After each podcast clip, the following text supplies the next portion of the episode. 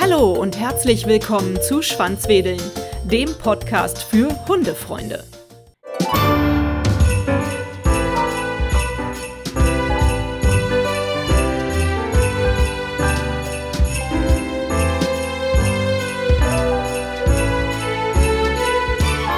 Hallo, liebe Schwanzwedeln-Community.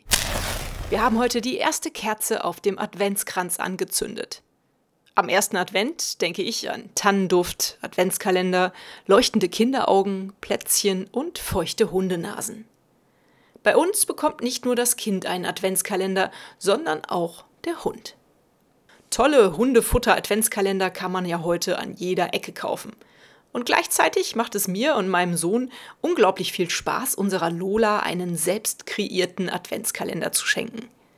Für jeden Tag wird ein Päckchen gepackt.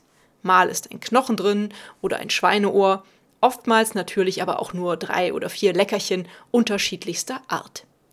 Dabei versuchen wir natürlich 24 gute Dinge zu kaufen, möglichst ohne chemische Konservierungs-, Farb-, Geschmacks- oder Aromastoffe und klar ist, dass die zusätzliche Futtermenge irgendwo anders beim Füttern abgezogen wird.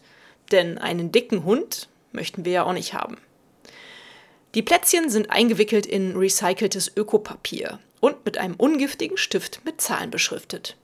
So kann Lola sie am Morgen eines jeden Dezembertages selbstständig öffnen. Und das tut sie auch mit viel Freude.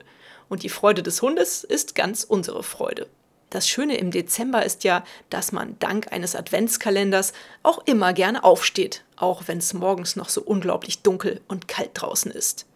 Leute, die keinen Hund haben oder je einen hatten, denken bestimmt, dass das ganz schön bekloppt ist, was wir da machen. Aber ihr könnt uns mit Sicherheit verstehen. Das ist halt Hundeliebe. Hundeliebe ist es auch, Hundekekse selbst zu backen. Und da ja jetzt eh Plätzchenbackzeit ist, bietet es sich an, auch Hundeplätzchen zu backen. Das macht mindestens genauso viel Spaß wie Menschenplätzchen zu backen.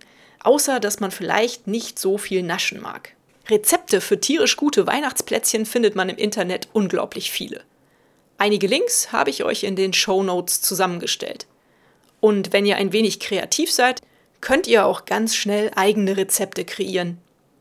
Selbst probiert habe ich die Leberwurst-Cookies, denn mir war klar, wo Leberwurst drin ist, das wird unsere Lola nicht verschmähen. Und so ist es dann auch. Mein Tipp also, achtet ein bisschen auf die Vorlieben eurer Fellnasen. Warum sollte ein Hund, der keine Bananen mag, sie in Keksform lieben? Das ist doch eher unwahrscheinlich. Wichtig ist natürlich auch, dass ihr Zutaten nehmt, die eure Vierbeiner auch vertragen.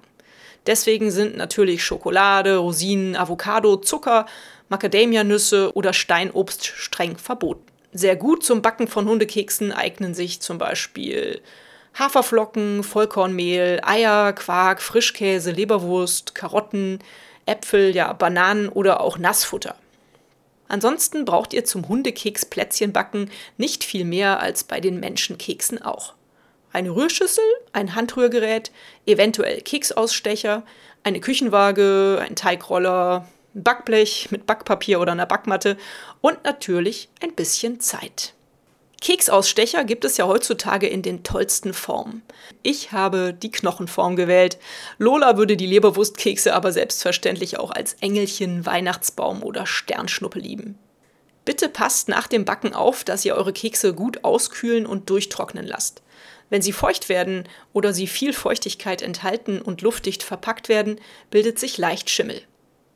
Natürlich lassen sich selbstgebackene Hundeplätzchen auch wunderbar verschenken, zum Beispiel in einem verschließbaren Glas. Jetzt wünsche ich euch viel Spaß beim Backen und beim Verfüttern oder beim Verschenken eurer selbstgebackenen Kekse. Habt eine tolle Adventszeit mit euren Fellnasen.